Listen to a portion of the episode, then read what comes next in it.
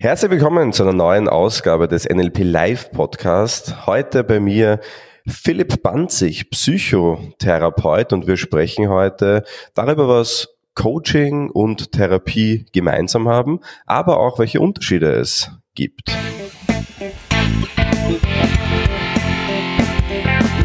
NLP Live, der Podcast für Frame Changer und Zukunftsbilder.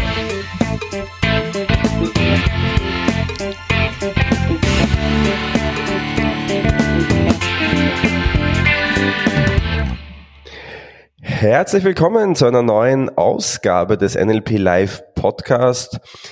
Wir sind ja normalerweise zwei NLP-Trainer, die sich Woche für Woche mit ja, praxisnahen NLP-Themen auseinandersetzen. Natürlich immer wieder mit einem kritischen Blick auf die Sachen. Normalerweise deshalb, weil ich heute nicht wie üblich mit dem Philipp Effenberger da sitze, sondern mit einem anderen Philipp, dem Philipp Banzig, Psychotherapeut für Verhaltenstherapie. Hallo Philipp. Hallo Mario, schön, dass ich hier sein darf. Freut mich, dass ich hier bin. Sehr, sehr gerne. Philipp, wir haben uns kennengelernt in einem unserer Seminare. Das war damals so ein LP-Einführungsseminar. Natürlich, du kommst bei der Tür rein, du wusstest nicht genau, wer oder was du bist, bis du gesagt hast, Psychotherapeut. Ja. Und ich habe mir gleich gedacht, was will denn der da? Weil der müsste das, was wir machen, ja schon alles kennen und können. Jetzt muss man sagen, es gibt ja unterschiedliche Thera Therapierichtungen. Wie schaut denn die Therapielandschaft in Österreich so aus? Was kannst du darüber sagen? Ja, also es gibt momentan sind es 23 anerkannte Psychotherapierichtungen in Österreich äh, Verhaltenstherapie, Psychoanalyse, systemische Familientherapie. Da gibt es also eine Vielzahl. Und die Psychotherapierichtung, die ich mache, das ist Verhaltenstherapie. Das ist eine wissenschaftlich äh, fundierte und äh, Psychotherapiemethode, die wird ähm, permanent überprüft und ähm, evaluiert. Sehr gut. Jetzt ist es ja so, dass ich mich auch gerade in der Psychotherapie-Ausbildung befinde. Also ein bisschen kann ich ja schon mitreden, werde auch Verhaltenstherapie machen schlussendlich. Ähm, du hast eine eigene Praxis. Genau. Ja, sowohl in Wien als auch in Tulln, hast du mir schon mal verraten. Und bist natürlich mit Praxis ständig ja, mit deinen Klienten beschäftigt und Klientinnen beschäftigt. Richtig. Was sind denn so Themen, die da so klassischerweise auftauchen, mit denen du konfrontiert bist? Also Themen, die auftauchen, das sind hauptsächlich Panikattacken, Depression, Burnout und Ängste. Verschiedene Ängste wie zum Beispiel soziale Phobien oder eine generalisierte Angststörung, Prüfungsangst. Ja, hauptsächlich arbeite ich mit Panikattacken. Es ist ein Spezialgebiet von mir und da gibt es auch einen Online-Kurs, den ich dazu entwickelt habe. Sehr gut. Wenn wir nachher noch ein bisschen drüber sprechen, über das spezifische Thema der Panikattacken, was ich persönlich sehr, sehr spannend finde, ist da ja der große Unterschied zwischen NLP-Coaching und Therapie schon mal besteht, weil du hast jetzt mit sehr vielen Labels herumgeworfen, mit sehr vielen Begriffen. Und jetzt hast du auch gesagt, dass die Verhaltenstherapie speziell ja sehr wissenschaftlich ist. Ähm, Im Grunde genommen mehr oder weniger alle Therapierichtungen müssen ja so einen wissenschaftlichen Anspruch zumindest haben, müssen ja ihre Wirksamkeit irgendwie belegen können. Und natürlich muss man irgendein Kriterium haben, anhand dessen man das Ganze halt auch bewertet. Und da gibt es eben diese ganzen Begriffe, die so herumkursieren wie Angst, Angststörung, Phobie, Burnout, ähm, Panikattacke, so wie du schon gesagt hast. Und all diese Begriffe sind ja in einem Buch beschrieben, also in zwei, zwei bekannte Bücher gibt's, gell? Ähm, der ICD-Kodex und das DSM-Manual. Ähm, und da gibt's eben, wenn man das so liest, so eine ganze Liste ähm, oder eigentlich so vielen, vielen Seiten beschrieben, welche psychischen und teilweise körperlichen und psychischen Erkrankungen man so haben kann. Gell? Richtig. Jetzt ist die Frage, wenn man das so liest, müsste man ja ähm, erkennen, dass keiner von uns normal ist, oder? ja, also genau so ist es. Jeder findet sich irgendwo wieder. Der Unterschied jetzt dazu, ob man jetzt Psychotherapie braucht oder nicht, ähm, ist einerseits das Leiden. Leidet man persönlich oder es gibt auch Erkrankungen, wo andere leiden und wir selber nicht. Ja, also das Leiden spielt eine große Rolle. Genau. Leid, der Leidensdruck natürlich und auch natürlich im Extremfall, wenn man jetzt wirklich Gefahr für sich oder andere wäre, wäre das natürlich auch eine Indikation dafür, dass man sagt, da sollte man was tun dafür. Genau. genau. Und das ist nämlich sehr spannend, weil im NLP gibt es diese Labels nicht. Ja? Also NLP, das ist der große Unterschied schon mal. NLP versucht ja möglichst offen, wie so eine weiße Landkarte auf Menschen zuzugehen und einfach mit dem zu arbeiten, was da ist. Und mit dem, was halt da ist, wird dann im besten Fall sehr flexibel auch gearbeitet dann. Das heißt, es gibt im NLP jetzt nicht diese klassischen Strukturen, die man sagt, wenn diese Diagnose, weil es gibt ja keine Diagnosen, ne? Mhm. dürfen wir ja auch nicht, also mhm. ähm, diagnostizieren, wie gesagt, ist ja eine Sache für anders Ausgebildete. Ähm, aber wenn dann quasi so Themengebiete auftauchen, gibt es jetzt im NLP eine Struktur, wo man sagt, mach A, mach B, mach C, mach D und du kommst somit zum Ziel, sondern es geht einfach darum, das hat ja auch Bandler und Grinder gesagt, tu das, was funktioniert. Und wenn was nicht funktioniert, dann mach was anderes. Mhm. Anders in der Verhaltenstherapie, da gibt's ja ganz klare Manuals auch, gell, ganz klare Reihenfolgen, Abfolgen, die man befolgen soll. Ja. ja. Ähm, wie siehst du das Ganze? Ja, also ich halte das äh, für sehr wichtig und das ist ja auch evaluiert, dass diese Manuals, wenn man da vorgeht, auch Erfolge erzielt. Jetzt ja mittlerweile mache ich das schon etwas länger, habe schon Erfahrung damit und ähm, bei mir ist es auch so, dass ich ähm, ein bisschen was auch von nach dem Gefühl mache. Ja, also da denke ich mir, das könnte das passen, das könnte diese äh, Erfolge und Ergebnisse nach sich zielen. Ja, aber grundgenommen verwende ich Elemente aus der Verhaltenstherapie. Genau. Und Jetzt ähm, so zu diesem Thema. Äh, ich bin nämlich äh, ganz lustigerweise auch von der, von der Einstellung her, gell, ähm, natürlich sagst du, diese, diese Manuals und diese, diese Abfolgen sind wichtig. Ja. Ähm, ich persönlich äh, halte mir da ganz gerne an den Spruch, den John Grinder immer gebracht hat. Er sagt nämlich, wenn du ganz genau weißt, ja, was du in einem ganz bestimmten Fall tun solltest, dann steckst du in die, in die Brusttasche und mach was anderes. Ja? und und das, das klingt so lustig und ich meine, was meint er jetzt damit, der John Grinder? Nur er meint damit, dass du ja auch selbst dich ständig weiterentwickelst ja? und dass du ja vielleicht, wenn du in deinem Denkrahmen vorgegeben bist und deine Scheuklappen aufhast, dass du ja vielleicht die anderen Sachen rundherum nicht mehr siehst, die vielleicht noch besser funktionieren. Ja? Und es ist immer schön, wenn man einen Plan B hat. Und ähm, er meint da eben damit, dass man vielleicht auch durchaus andere Sachen ausprobieren darf und einfach schaut, hey, funktioniert das vielleicht besser. Und das ist, glaube ich, so ein Riesenunterschied zwischen Coaching, ähm, so wie ich das auch betreibe, und Therapie, so wie du sie auch machst. Ja. Genau. Jetzt ähm, hast du ja schon ein paar Themen angesprochen. Du hast gesagt, Panikattacken ist so dein Spezialgebiet, ähm, also was mit Ängsten zu tun hat. Was ist eine Panikattacke überhaupt? Eine Panikattacke, das ist eine unerwartete Angst. Also das kann man vorher meistens nicht wissen. Und das ist der Unterschied zwischen Agoraphobie und Panikattacke. Also bei einer Panikattacke, das kommt eine Angst quasi vom heiteren Himmel. Und da hat man Symptome wie zum Beispiel Herzrasen, Herzklopfen, Zittern, Schwindel, Atemnot, Brustschmerzen, und einige weitere Symptome, die in einem Video von mir erklärt werden. Und das ist eben eine Panikattacke, also aus heiterem Himmel und ähm, diese Symptome, die man dann hat, die eigentlich ungefährlich sind für den Organismus, die bewertet man dann als katastrophal, also als gefährlich. Und das kommt dann in, da, dadurch kommt man dann in den Teufelskreis der Angst. Wenn man jetzt in so einem Zustand ist, sei es jetzt Panikattacke, aber auch andere Dinge, man, wie gesagt, Depression, Burnout und so weiter, ist ja für viele oftmals so die Frage, die sich stellt, kann man da überhaupt was dagegen tun? Äh, ist natürlich eine Frage, die wir natürlich, ja, ich meine, oder ich lasse dir beantworten. Ja. ja, also natürlich kann man da etwas tun, ja, das ist ja auch unser Job, meiner sowie auch deiner. Ähm, also ja, oft stellt sich die Frage, äh, Patienten, die die an Depressionen oder Panikattacken leiden, die denken meistens, oh Gott, mir geht's so schrecklich und ich bin ganz allein, äh, ich habe das ganz alleine, ja, und keiner kann mir helfen. Aber äh, wichtig ist, dass man sich dann in Therapie begibt und sich ähm, sehr wohl auch Hilfe sucht und es gibt Hilfe, ja, Gott sei Dank. Das ist nämlich eine sehr spannende äh, Sache, auch den, den das Mindset, was viele in Bezug auf Therapeuten und auch Coaches haben, ja? weil viele trauen sich ja gar nicht, ich meine, es wird, es wird immer besser, meiner Meinung nach, ja? aber viele trauen sich ja gar nicht zu sagen, ich gehe jetzt zu einem Therapeuten oder ich gehe zu einem Coach. Ja? ja. Das ist so, so noch ganz äh, alte Glaubenssätze, die da teilweise mitschwingen. Dabei, ähm, ich bin ja der Meinung, dass jeder Mensch einen Coach haben sollte. Also ich habe selbst zwei davon, haben wir immer eh drüber gesprochen auch. Und für unterschiedliche Bereiche. Also ich glaube, kein Mensch kann alles.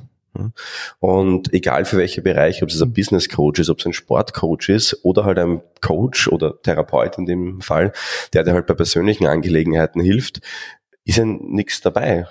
Ja, ich, ich sehe das genauso, dass es wichtig ist, dass äh, wenn man jetzt gesund sein würde, Erfolg haben will oder was auch immer, dass man sich die Hilfe holt, ähm, die, wo es Experten gibt. Ja, wenn man jetzt zum Beispiel was am Auto kaputt ist, geht man zu einem Mechaniker. Ja.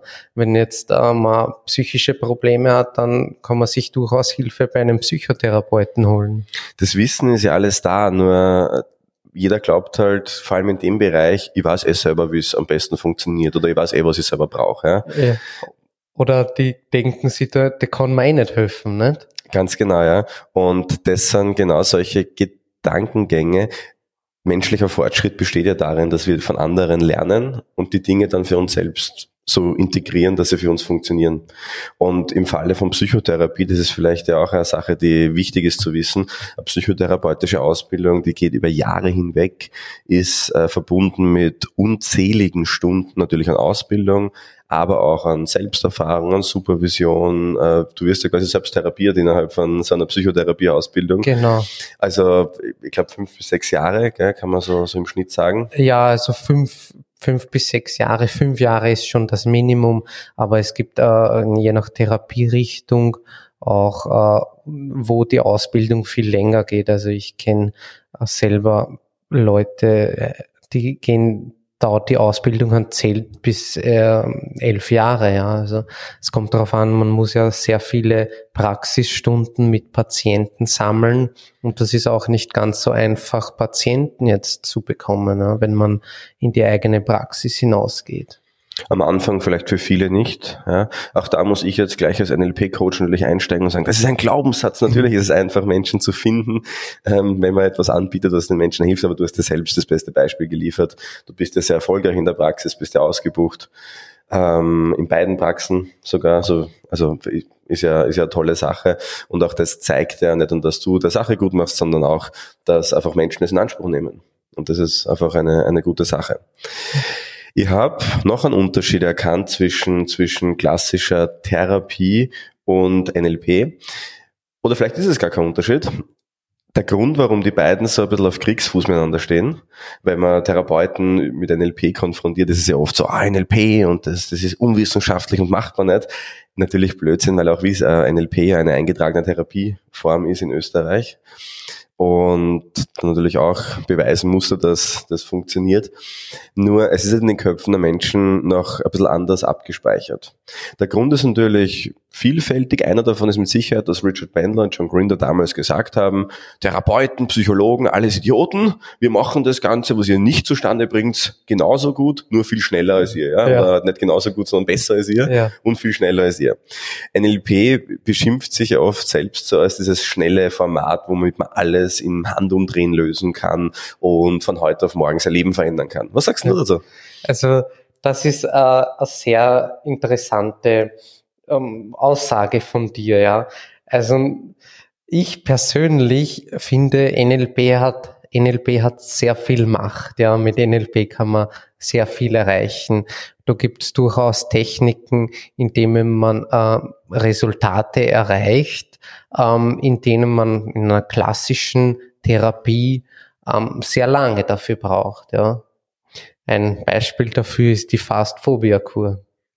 Mhm, genau, also schnelle Phobie-Technik, äh, wie man sie ja äh, auch bezeichnet im Deutschen, ist aber auch, also da bin sogar ich jemand, der das sehr mit, mit Vorsicht sieht, das Ganze, weil ähm, Phobie ist nicht gleich Phobie, umgangssprachlich sowieso was anderes, als es dann quasi rein formell auch bezeichnet ist. Und wenn dann natürlich Leute herkommen und ist ja auch zu guter Recht, da gibt es teilweise Leute, die machen Ausbildungen in, in, in fünf bis acht Tagen, äh, sagen dann, ich bin NLP-Coach und machen dann fast Phobia-Cures, wo sie mhm. Menschen mit Phobien ähm, heilen, versuchen. Ja. Allein das Wort Heilung ist ja schon mal äh, schwierig in unserem ja. Kontext. Also muss man schon sagen, selbst wenn es mit NLP funktionieren würde, die, die es dann schaffen, haben trotzdem einen Haufen Erfahrung. Ja.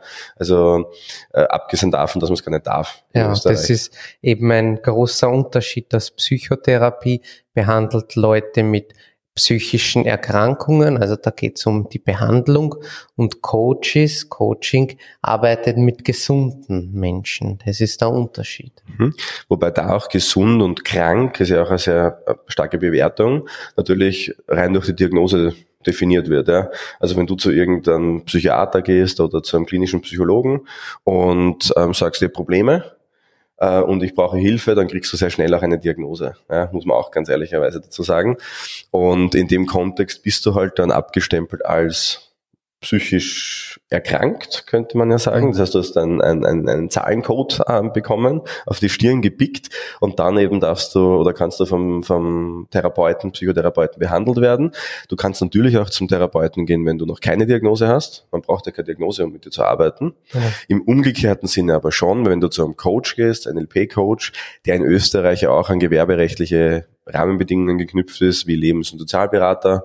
Ähm, in Deutschland ist es etwas offener, noch Grauzone zwar, aber in Österreich sehr eindeutig geregelt. Also wenn du in Österreich mit gesunden Menschen an der Persönlichkeit arbeiten willst, dann brauchst du eben diese Ausbildung zum Lebens- und Sozialberater, die wir ja eben eher auch am Institut unter anderem anbieten. Aber dann darfst du eben explizit auch nicht mit Menschen arbeiten, die eben eingetragene psychische Krankheiten haben. Genau, also wenn jemand sagt, er hat eine Depression, er kann nicht aufstehen, er hat Selbstmordgedanken, ähm, Verlust Selbstwertgefühls, kann nicht schlafen, das ist dann etwas, da muss man dann sagen, mit denen darf ich nicht arbeiten, das braucht immer psychologische, psychotherapeutische oder psychiatrische Behandlung. Mhm. Sehr gut. Es ist ja so, dass ähm, Depressionen, Ängste, Panikattacken, wie du sie beschreibst, das ist ja häufiger, als man denkt. Ja. Also die Menschen reden nicht drüber. Ähm, aber wie gesagt, kommt durchaus sehr häufig vor.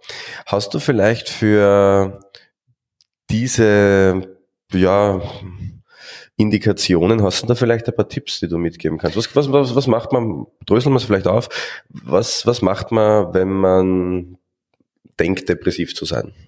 Also bei Depression, da ist es im Vordergrund, das sind negative Gedanken, die man hat, ja. Also negative Gedanken wie ich kann nicht, ich schaffe das nicht, ich bin müde, es ist alles so schrecklich düster. Da ist eines, was sehr wichtig ist, eine kognitive Umstrukturierung, dass man diese negativen Gedanken, die man hat, ausfindig macht und sie ersetzt durch alternative ähm, Gedanken. Was man im NLP Reframing nennen würde, ja. diese Umstrukturierung, ja. wo man ganz gezielt, weil das, was du ja ausgesprochen hast, waren Glaubenssätze, ja, ich kann das nicht, das ist so schlecht, immer habe ich Pech, ich, ich mag nicht mehr und so weiter, ja. Das sind ja alles Glaubenssätze, die man hat und wenn man die ausfindig macht und dann alternative Glaubenssätze dafür definieren kann, dann kann das sehr ressourcenvoll sein, über die lange Frist gesehen natürlich auch noch mehr. Jetzt ist es aber so, dass es manchen Menschen ja wirklich so geht, also wenn das vorangeschritten ist, ähm, dass es teilweise wirklich schwerfällt, überhaupt auf die Beine zu kommen, überhaupt an sowas zu denken überhaupt. Ich meine, da ist ein Gedankengang von alles ist gut und mein Leben ist toll, ist da halt sehr weit weg. Ja. Gibt es irgendwelche Sachen, die man akut machen kann? Ja, also eines ist Aktivierung, ja, dass man sich den Körper aktiviert, rausgehen, spazieren, Freunde treffen, ähm, etwas, was aktiviert und Freude bereitet, ja. Und auch wenn äh, Depression ist ja eine Erkrankung, die ähm, so aus meiner Erfahrung nach eine psychiatrische Behandlung oder eine ärztliche Behandlung erfordert, ja. Mhm. was so im Also mal Verhaltensaktivierung. Mhm. Aber auch da definitiv der Rat vom Experten, sucht euch Hilfe. Ja, also genau. wenn es wirklich ähm, fortgeschritten ist und man wirklich denkt, boah, jetzt geht gar nichts mehr, dann auf jeden Fall Hilfe suchen, ja, ganz klar. Ähm, was haben wir noch? Ängste. Ja, das ist das nächste große Schlagwort. Ja. Ähm, was macht man da? Was, was ist Angst überhaupt? Also eine Angst ist eine subjektive Bewertung von etwas. Äh, zum Beispiel, man denkt sich äh, bei Prüfungsangst oder es ja eine, eine Prüfung und äh, ich stehe da vor einer Kommission und mir wird nichts einfallen, äh, ich werde mich blamieren, ich werde versagen. Man malt sich in Gedanken eine katastrophale Ausgangssituation vor und diese erzeugt dann verschiedene körperliche Symptome wie Schwitzen, Übelkeit, Atemnot. Je nachdem, wie sehr man sich hineinsteigert, ähm, so desto schlimmer sind dann die Symptome. Ja? Und etwas, was bei, bei Ängsten sehr oft gemacht wird, ist Vermeidung. Ja, also man man denkt sich ja, ich gehe da nicht hin oder ich mache das jetzt nicht, dann habe ich auch nicht Angst. Aber was da kontraproduktiv ist, denn wichtig ist, dass man sich den Ängsten stellt, ja. Und in der Verhaltenstherapie ist eine, eine ganz erfolgreiche Methode die Konfrontation so dass man sich gemeinsam am besten, so finde ich, äh, gestuft, also hierarchisch äh, auf einer Skala von 0 bis 10, was, wo hast du ein bisschen Angst, wo hast du dann die Angst auf einer Skala von 5 und was macht die höchste Angst und dass man sich dann so nacheinander den Situationen stellt. Mhm. Ähm, jetzt ist ja Angst nicht gleich Angst. Ja. Menschen sprechen ja sehr schnell von Ängsten. Ja. Also wenn ich sage, ich habe Angst vor Menschen zu sprechen zum Beispiel, ja, mhm. und dann sagt man, wie drückt sich diese Angst aus, dann hab, sagen die Leute vielleicht, na ja, ich kriege einen roten Kopf oder meine Knie schlottern ein bisschen. Ja. Ähm, es gibt ja zum Beispiel die Angst, Fehler zu machen zum Beispiel. Ja. Es sind solche, solche umgangssprachlichen Ängste, die ja was anderes sind, als wenn man jetzt da wirklich von Ängsten spricht. Also Ängste gehen ja auch einher mit sehr starken physiologischen Zuständen, wo man, ja, ähm, ich weiß nicht, das kannst du wahrscheinlich besser beschreiben, aber welche, welche körperlichen Symptome kann man bei Ängsten erkennen? Ja, also wie du schon gesagt hast, äh, dass man zum Beispiel rot wird, äh, dass man zittert, dass man Schweißausbrüche hat, wackelige Knie, äh, Magenbeschwerden, Verdauungsbeschwerden, Bauchschmerzen, Übelkeit, Atemnot. Es kann auch zum Erbrechen gehen, also ganz viele verschiedene körperliche Symptome. Genau. Und wenn, je nach, je nach Schweregrad, könnte man sagen, und wenn es sowas ist wie von Menschen präsentieren zum Beispiel, da, und da ist nämlich auch wieder eine Gemeinsamkeit und Unterschied im NLP äh, zur Therapie, weil ähm, im NLP geht es dann ja um Ressourcenstärkung. Also wir können ja mit Methoden wie Ankern zum Beispiel oder fortgeschrittenere Methoden, Mapacross und vielen anderen kann man ja in solche ressourcenarmen Zustände, kann man ja Ressourcen reingeben. Für mir, bei mir zum Beispiel war es so, ich dachte auch immer, ich habe Angst vor Menschen zu sprechen. Also ich habe dieses äh, Thema mit hochroter Kopf und Zittern, würde man heute nicht mehr glauben, habe ich sehr intensiv gehabt, teilweise mit Blackouts und habe das eben durch äh, NLP-Ressourcenarbeit sehr, sehr gut, also ich glaube sehr, sehr gut, ähm, für, für mich persönlich auch auflösen können. Das heißt, und auch da natürlich ist dann der nächste Schritt, den es natürlich auch im NLP gilt zu tun, ähm, wieder sich der Sache auszusetzen. Ja, wenn ich jetzt Ressourcen stärke und dann vor der Situation weglaufe, dann ist die Wahrscheinlichkeit natürlich gering, dass sie das im Endeffekt auch lösen wird. Wenn ich aber natürlich auf der anderen Seite Ressourcen stärke und mit diesem ressourcenvollen Zustand, der sich ja natürlich physiologisch auswirkt, weil ich ja Hormone ausschütte, weil sich ja mein Körper verändert, dann in die Situation gehe, dann kann ja auch eine gedankliche Umprogrammierung stattfinden, so wie du das vorher geschafft hast, weil ich dann einen Beweis habe, hey, ich kann das ja doch. Und das ist eine, ganz eine tolle Facette, die man, wie gesagt, in beiden Bereichen nutzen kann. Wie gesagt, je nachdem nach Schweregrad, nach, auch nach, nach Intensität der physiologischen Reaktionen, dann wieder eher dann Therapeuten aufsuchen, wenn es ganz, ganz schlimm ist natürlich. Ja. Ähm, aber wie gesagt, es gibt auch da Möglichkeiten. Und ja, abschließend natürlich dein Spezialgebiet Panikattacken. Ja. Gibt es da was, was man machen kann? Ich meine, du hast ja dazu einen Videokurs gemacht. Übrigens, sollte dich das Thema interessieren, schreib uns gerne eine Mail an info.mynlp.at oder kommentiere einfach unter ähm, ja, das Video auf YouTube und den Podcast, wo du ihn erfindest. Spotify oder iTunes, ähm, dann wird da der Philipp mit Sicherheit Informationen zukommen lassen dazu, aber vielleicht so als kleinen, ja, jetzt schon Hilfeaspekt, ähm, was kann man bei Panikattacken tun? Ja, also Verhaltenstherapie ganz klassisch, äh, die sagt, das ist äh, diese negativen, diese negativen körperlichen Symptome, die man spürt, die ähm, bewertet man negativ. Also zum Beispiel Atemnot, oh Gott, ich werde ersticken, ich werde ohnmächtig, ich werde umfallen. Und das ist eben äh, das große, äh, der große Fehler bei Panikattacken, den ich auch schon in einem Video erklärt habe. Und was da sehr gut hilft, ist, dass man sich bewusst wird, okay, ich habe jetzt eine ich spüre jetzt dieses Herzrasen, das Herzklopfen, das ist ein Stresssymptom. Äh, ich habe jetzt zu viel Stress gehabt, zum Beispiel. Ähm, das ist gekommen und das wird auch wieder vergehen. Ja, so eine positive Selbstverbalisation. Ja, das ist, damit man im Hirn dann begreift, ja, das ist eigentlich eh was ganz Normales. Ja, das hat jeder mal. Ja, es ist nicht ähm, schlimm. Ja. Mhm. Und dann ähm, kann man ja natürlich, ich meine, das ist wieder Art des Reframings, oder man könnte auch sagen, Affirmationen spielen da rein, das sind unsere Worte dafür, ja, positive, stärkende Sätze, die man halt dann verwendet.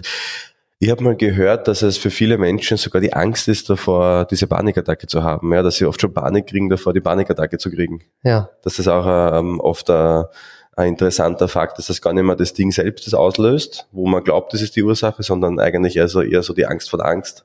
Richtig, ja. Die Angst vor der Angst ist auch etwas, ähm, was zum Beispiel sehr viele Menschen davon abhält, etwas zu tun, ähm, was sie früher gern gemacht haben. Ich habe jetzt gerade eine Patientin, ähm, die traut sich jetzt äh, nicht mehr äh, alleine spazieren gehen oder laufen gehen, weil sie halt eben, als sie einmal spazieren gegangen ist, eine Panikattacke bekommen hat. Ja. Jetzt habe ich mit ihr gearbeitet und jetzt geht sie mittlerweile wieder schon ohne Handy spazieren, ja, und fängt jetzt auch schon wieder mit Sport an. Mhm. Sehr, sehr spannende Sache. Ja. Also es gibt Hilfe. Ja. du kannst was dagegen tun, das ist ganz wichtig. Was ich auch sehr, sehr spannend finde, ist hier vielleicht noch ein kleiner Aspekt, den New Code, New Code NLP zu verwenden ähm, oder zu erwähnen, weil du hast ja vorher angesprochen, dass die körperliche Aktivierung in vielen Fällen einfach einen sehr großen Unterschied macht. Und der New Code, so als kleiner Exkurs, ist ja die Weiterentwicklung des klassischen NLP nach, nach John Grinder. Da haben wir ja eh auch teilweise schon Episode gemacht, wo es um High Performance States und so weiter gegangen ist. Und da ist ja die grundlegende Theorie, dass man die Hirnhälften vernetzt und in körperliche Bewegung kommt. Und wenn man jetzt zum Beispiel sagt, für, für, für Stimmungsschwankungen, wo man, wo man vielleicht immer wieder mal Phasen hat, wo es einem nicht so gut geht und dann so kleine körperliche Übungen einbaut. Das ist ja auch ein möglicher Jonglieren zum Beispiel. Ja. Das ist ein ganz mhm. einfacher Tipp, den ich jedem mitgeben kann. Auch das, obwohl man jetzt denkt, was soll das Jonglieren helfen bei solchen Geschichten, wenn man das kontinuierlich macht, jeden Tag ein paar Minuten, dann wird man nach einigen Wochen, äh, Tagen vielleicht sogar schon einen positiven Effekt sehen. Und das ist immer wieder cool zu sehen, wie oft diese kleinen Dinge eine große Wirkung haben können. Sehr interessant, ja, eben, ähm, so wie du sagst, ähm, gewisse Übungen, die man in den Alltag einbaut, die dann weg von der Angst gehen zu etwas Positivem. Also es gibt sehr wohl sehr viele Aufgaben, die man alleine auch machen kann. Und das ist halt so in der Verhaltenstherapie, dass man den Patienten Aufgaben mit nach Hause gibt, ähm, die er dann zu Hause auch üben kann ja, und somit äh, gut bei, mit und gegen Panikattacken arbeiten kann. Mhm, absolut. In diesem Sinne sind wir am Ende fast angekommen. und um es nochmal zusammenzufassen, also wir haben ja so ein paar Unterschiede gehabt. Der größte Unterschied ist quasi ähm, der, dass man sagt, Therapeuten arbeiten mit kranken Menschen, Coaches mit gesunden. Der zweite spielt da gleich rein. Zweiter Unterschied, denn NLPler würden nie von krank und gesund sprechen, die haben diese Labels einfach nicht. Ähm, das ist der zweite Unterschied, auch keine Bezeichnungen dann in diesen Kategorien, sondern NLPler arbeiten halt einfach mit dem, was da ist, äh, schauen, was funktioniert am besten und haben jetzt nicht so eine, eine straffe Struktur im Vergleich dazu. Auch Therapieschulen abhängig. Verhaltenstherapie ist natürlich sehr strukturiert im Vergleich zu anderen wiederum. Ähm, Gibt es aber dann durchaus Methoden, Schritte, die man halt dann für gewisse Dinge machen kann. Also auch da vielleicht so eine Sache, wo man sich überlegen kann, bin ich eher jemand, der ja, flexibel an die Sache rangehen möchte oder sehr strukturiert und dann gibt es vielleicht auch da einen Unterschied. Was noch äh, Unterschiede natürlich sind oder Gemeinsamkeiten vielleicht Reframing. Also oftmals ist es so, dass es in den Therapieschulen, auch in der Psychologie zum Beispiel, ja für das ein und dasselbe unterschiedliche Begriffe gibt. Ja? Also was man zum Beispiel weiß, ist, dass man in der Therapie die Beziehung braucht und die auch die, der wichtigste Faktor ist für die Arbeit mit dem Klienten. Im NLP das Gleiche. Beziehung ist immer das Erste, was ich aufbaue. Eine Beziehung kann ich nirgends hingehen. Ähm, von der Beziehung ausgehen kann ich dann, das wirst du wahrscheinlich genauso anwenden, gezielte Fragen stellen, ja, um dann, das ist auch ein NLP-Inhalt, äh, Metamodell, um eben dann die Themen der Menschen besser verstehen zu können und dann damit arbeiten zu können. Also es gibt schon sehr viele Überschneidungen auch, ähm, aber unabhängig davon sehr, sehr spannend auch, was du uns an Tipps mitgegeben hast, eben für Sachen wie Depression, Angst und Panikattacken. Vielen Dank, lieber Philipp. Sehr gerne, Mario. Hat mich gefreut, hier zu sein. Wie gesagt, also wenn es Fragen noch an den Philipp gibt, gerne ähm, kommentieren oder E-Mail schreiben. Und äh, ansonsten freuen wir uns immer Erstens natürlich über Themenvorschläge. Äh, das hilft uns immer einfach zu wissen, was interessiert dich. Unser Podcast wird ja immer erfolgreicher. Das freut mich ja besonders umso mehr.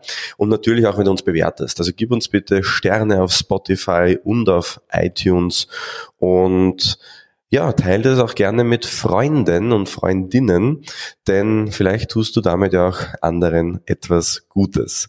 Philipp, nochmals herzlichen Dank, dass du da warst.